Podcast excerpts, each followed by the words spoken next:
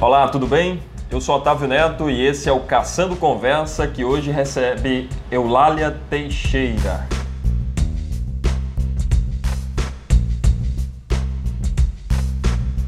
Professora, muito obrigado por nos receber. Eu que agradeço pelo convite. Professora sempre, né? Professora sempre, não tem jeito. Vocês só me chamam de professora.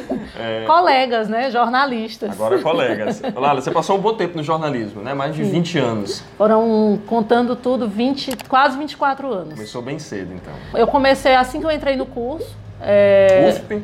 No curso da UFP. Eu entrei no curso da UFP em 93, um bom tempo, né? Um pouquinho de tempo.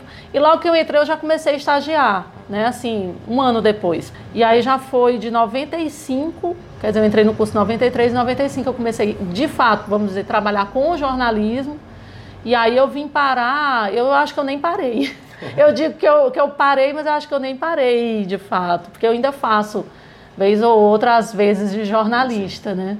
Mas, assim, saí oficialmente de empresas oficiais em 2018. É, só para explicar para o pessoal em casa, você deu uma girada né, na vida. Uhum. Você estava no Brasil, Sim. foi para o Japão fazer Sim. doutorado, retornou para o Brasil Sim. e praticamente deixou o jornalismo. O que, que ele levou a tudo isso? Eu trabalhava como jornalista numa rotina bem, que a gente diz assim, que é o que todo mundo quer, quando na verdade acho que a gente é levado a acreditar nisso.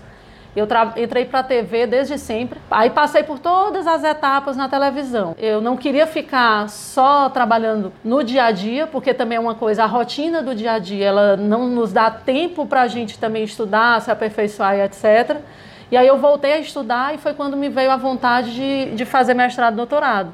Que eu estava dando aula, eu tinha apenas especialização na época e fui para o Japão fazer mestrado e doutorado. Fui com o intuito de fazer na área de comunicação e lá eu descobri outras grandes áreas. E aí voltei, o que, que a pergunta que você fez, o que que me fez mudar?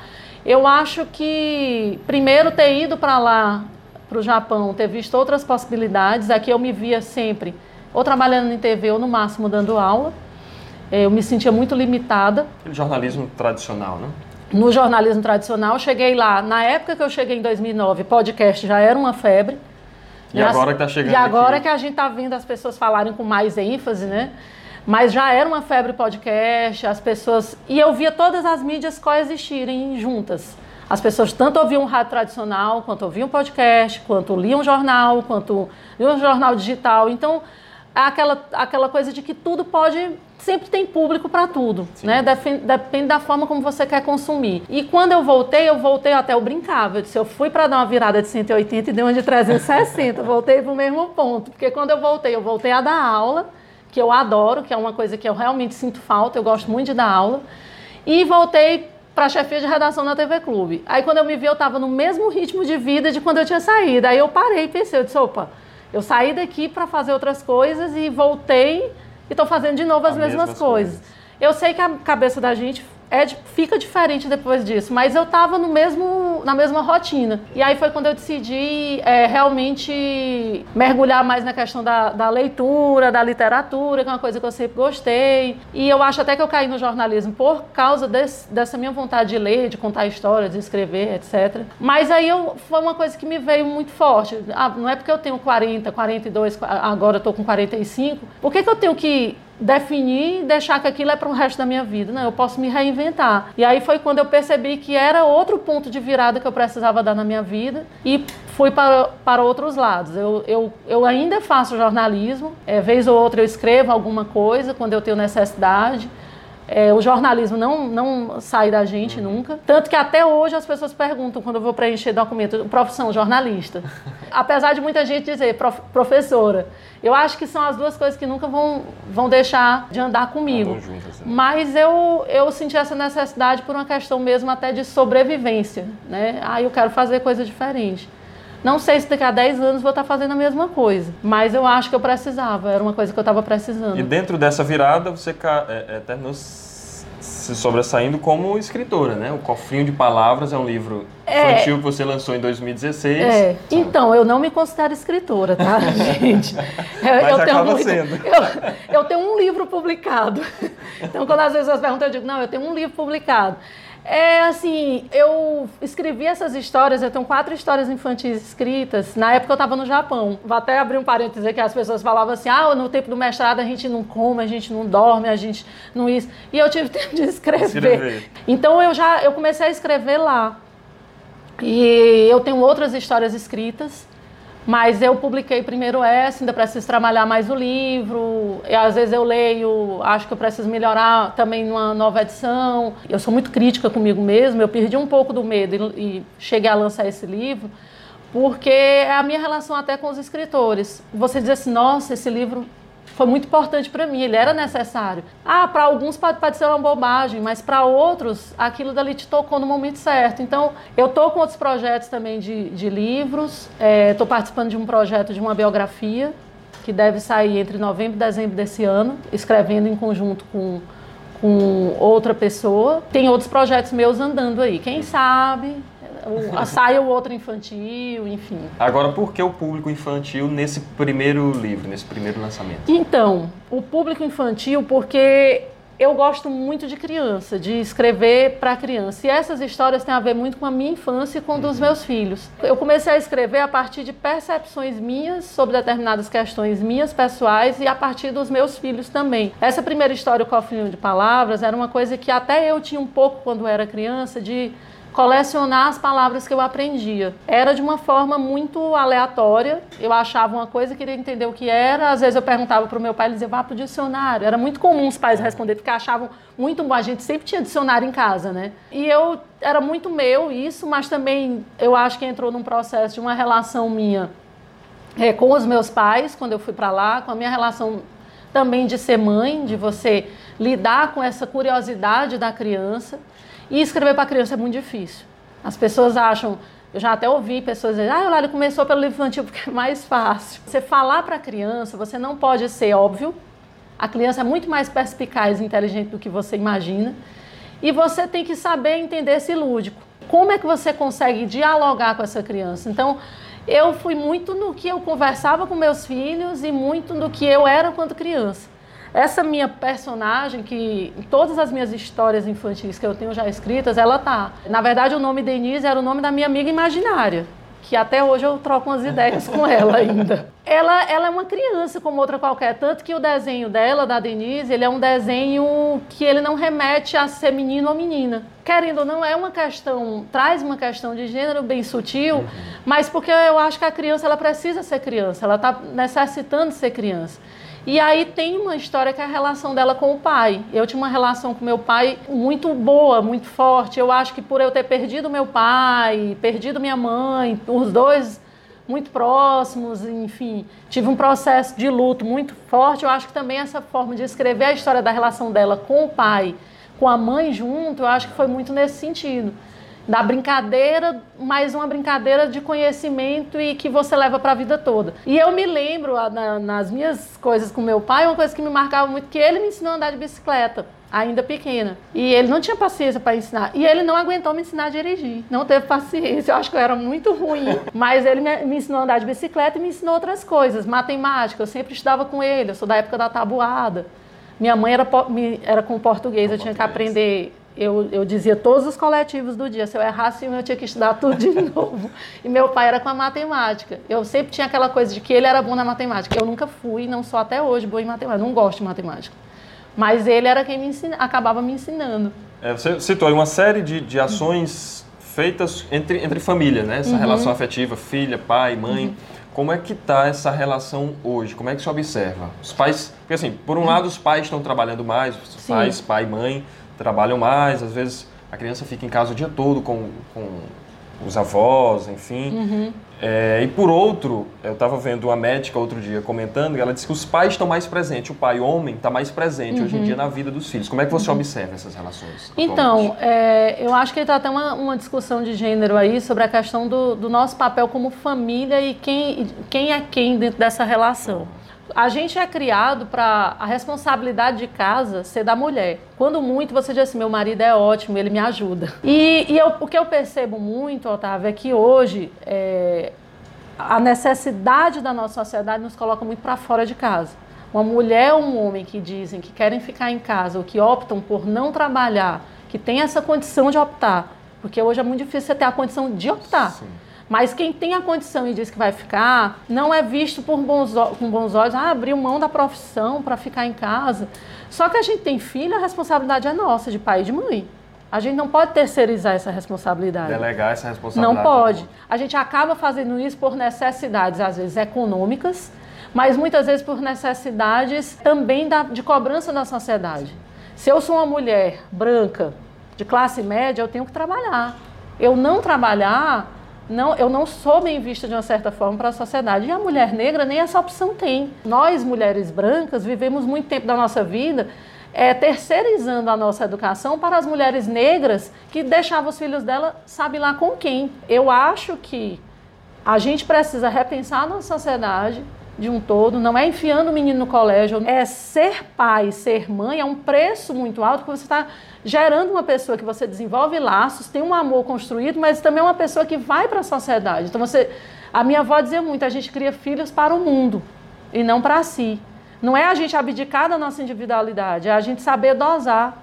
A gente ser amigo dos filhos no momento que eles precisam de uma amizade, mas a gente ter autoridade, muitas vezes o filho quer aquela autoridade, não, você não vai fazer isso. Eu, mas a gente só consegue saber isso daí se a gente tem convivência. Então eu acho que, que essa questão da relação com os filhos, eu acho que a, lei, a literatura eu considero uma forma muito forte de criar laços. Pronto, é o que eu ia perguntar também. Se esse cenário a gente pode, hum, pelo menos, modificar uhum. através da literatura, especificamente a literatura infantil. A literatura, eu acho que ela agrega muito. Coisa simples, de você ler uma história para o seu filho que não está ainda em, em, idade, ele não, não lê, ele lê, ele lê, mas ele não lê o alfabeto, digamos assim. Porque o livro infantil, ele acompanha esse crescimento, né? Para as pessoas até ah, mas às vezes o livro infantil é caro e só tem três, quatro palavras escritas. Mas ele é a ilustração. Sim. Ele é o tátil, é a criança pegar, é a criança entender o que é aquela história, é a criança se identificar, né? Então eu acho que a literatura ela tem esse poder em que sentido? Para a gente que já é adulta, ela é uma atividade, digamos, solitária, mas para a criança não é. Ela é coletiva. Né? Você pode ler para todos os seus filhos o mesmo livro. Sim. Você pode despertar questões por aqueles livros. E hoje a gente tem no mercado livros infantis que tratam de, de um tudo. Tratam de racismo, tratam de bullying, tratam de assédio, mas de uma forma lúdica. Que às vezes para a gente que já é adulto fica mais claro. Uhum. Para a criança faz com que ela perceba determinadas questões. E aquilo enriquece muito. E, Você vai tudo, andando e, e vai vendo isso. coisas vai no, nos proporcionar um futuro com menos, com menos, racismo, com questões de gêneros? Você acha que essa geração que está se alfabetizando eu agora acho. pode nos trazer uma realidade bem melhor no futuro? Eu acredito, assim, pelo que eu vejo de amigos dos meus filhos. Sim. Eu tento ser positiva. Hum. Eu vejo muito mais gente questionando isso daí do que simplesmente aceitando que a, que a nossa sociedade é escravocrata, que o negro é inferior, que a mulher também, que ser homossexual é uma doença, eu acho que isso hoje tem mudado. Há uma parcela forte que está tentando reverberar esse discurso para parecer que isso hoje é o que a sociedade pensa, mas eu acho que não é. Eu acho que a sociedade ela está ela tá entrando num processo de autoconhecimento, de respeito à diversidade de tudo, de credo, é, de diversidade sexual, diversidade de gênero, diversidade de raça. A gente é uma diversidade. Né? Então eu, eu tenho essa, essa em mim assim essa crença de que a coisa está melhorando por ver determinados questionamentos de determinadas crianças. Então assim eu, eu tenho essa eu, eu, vou dizer assim esse otimismo, né? É, nós estamos falando muito em livro, em literatura. A gente está gravando aqui na, na Sebo Papiro. O que é o Sebo? É um empreendimento seu. Eu queria que você Sim. explicasse um pouco qual é a ideia do. Então, o Sebo é um, acho que começou como um projeto só de Sebo e acabou virando uma coisa muito maior, assim, apesar de ser um espaço pequeno, mas para mim é muito maior. Eu, como eu falei, eu sempre gostei de livro. Eu tinha inveja de quem tinha aquelas bibliotecas. Eu tinha uma amiga, eu não vou dizer o nome dela, mas é, se ela assistir, ela sabe que eu entrava na casa dela, para mim eu, eu, me encantava. Meus, meus irmãos também passaram por esse processo. E ela foi uma das pessoas que me emprestou muito livro, não só para mim, como para meus irmãos e fez crescer muito essa, essa, essa vontade de ler. E aí, quando eu fui para o Japão, que eu via muitas livrarias espalhadas pela cidade, infelizmente a gente não tem o mesmo é, percentual e nível de leitura que outros países têm, mas eu acho que muito por não ter acesso. Eu não gosto quando as pessoas dizem assim, ah, mas o japonês é muito. Não, ninguém é melhor que ninguém. As políticas que são desenvolvidas é que fazem com que a gente tenha Sim. acesso, tenha oportunidades. Então, assim, a, a, a, ideia do sebo foi, primeiro, tentar dar acesso. É um negócio para eu me manter com prazer, uhum. né? Óbvio. Mas, assim, eu acho que o livro de segunda mão, um livro que já passou por outras mãos, ou de segundas, ou de terceiras, ou quartas mãos, né? Um livro que já foi lido ele, é, ele se torna mais barato, né? Então ele dá esse acesso às pessoas. E aí a ideia não é só o sebo. A gente já está começando, tem um clube de leitura que a gente faz mensalmente, por enquanto só um. A gente tem um podcast que a gente faz, a gente também tem uma página com as resenhas escritas. O podcast ele é o quê? Sou eu e minha filha, às vezes com convidados, às vezes com outras pessoas também. A gente comenta livros que a gente leu as duas leram junto. É, a gente não entrega a história do livro, mas a gente comenta as nossas impressões. Não é aquela coisa de quem é técnico na, na leitura, porque eu não sou capacitada a isso. É uma coisa de impressão minha mesmo, uhum. mais livre, minha e dela. É uma, uma conversa. leitora conversando com outra. Com outra. E a gente tem também a ideia de fazer um clube de leitura infantil. Como é que é esse clube de leitura? Eu estou conversando com a Márcia Velin, que é escritora, ela sim é escritora, Márcia tem três livros publicados, e é uma pessoa que trabalha com literatura, ela é contadora de histórias, ela tem um grupo de contação de histórias, ela é envolvida com literatura infantil. E a Márcia, eu estou conversando com ela e com uma mãe que a filha lê eu digo para ela, ela lê compulsivamente. A menina tem seis anos de idade, ela tem um Instagram onde ela compartilha as leituras da filha. E aí lá, ela a gente troca muito ideia sobre livro. E a ideia do Clube de Leitura Infantil é que os pais leiam com os filhos. Não tem limite de idade, até porque a literatura infantil ela é livre. Eu adoro ler livro infantil. E não gosto quando as pessoas dizem assim, ah, livro infantil não conta. Se eu disser assim, li 25 livros esse ano, aí eu incluo HQ e livro infantil, ah, mas também... Não, mas também não. No meio é. disso eu li um de mil páginas. É todo livro, né? Compensa. né? É. E aí ela, a gente pensa... Em, pegar um momento em que as crianças vão ler e um mês depois a gente anuncia o livro, um mês depois a gente vai conversar sobre o livro, deixar elas falarem o que elas acharam. Então, isso vai levar os pais a lerem também. Uhum.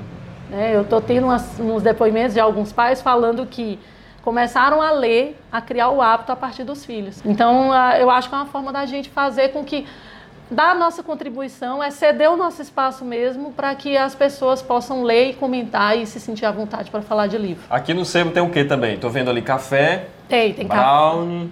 café. é, o Sebo, é, a ideia é bem inclusiva, assim. O, tem o café, eu mesma faço café, quem me conhece sabe que eu gosto de café. Não sou barista, mas eu é, gosto de café e faço a partir do meu gosto. Sim. A ideia é você chegou, quer comprar, compra seu lanche, fica à vontade e ler um livro, pode ficar mais à vontade aqui, enfim. É, tem dado tem... certo? É, a gente está com um mês e meio, né? Acho que sim, eu tenho, eu tenho recebido Mas uns tá feedbacks. Feliz? Eu tô. Ótimo. Eu tô feliz e aí só um complementando, é, eu tenho colocado também uma coisa minha que eu sempre tive vontade.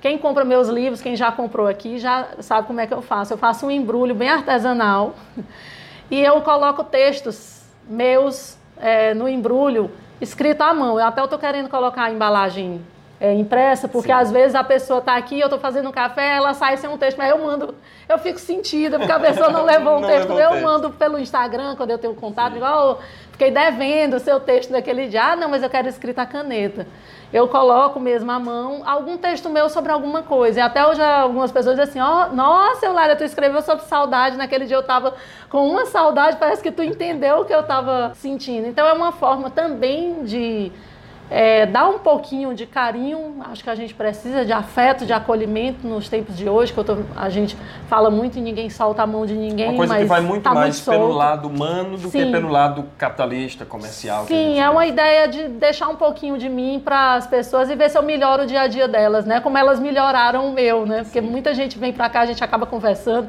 Nesse um mês e meio já fiz amizades. Né? Então, assim, eu acho que a ideia é essa. Vai dar certo. Eulália, só lhe agradecer mais uma vez e desejar muito sucesso no empreendimento, na vida. Ah, eu que agradeço, gente. É muito bom ver agora meus alunos profissionais aí. Tá um orgulho tá grande aqui.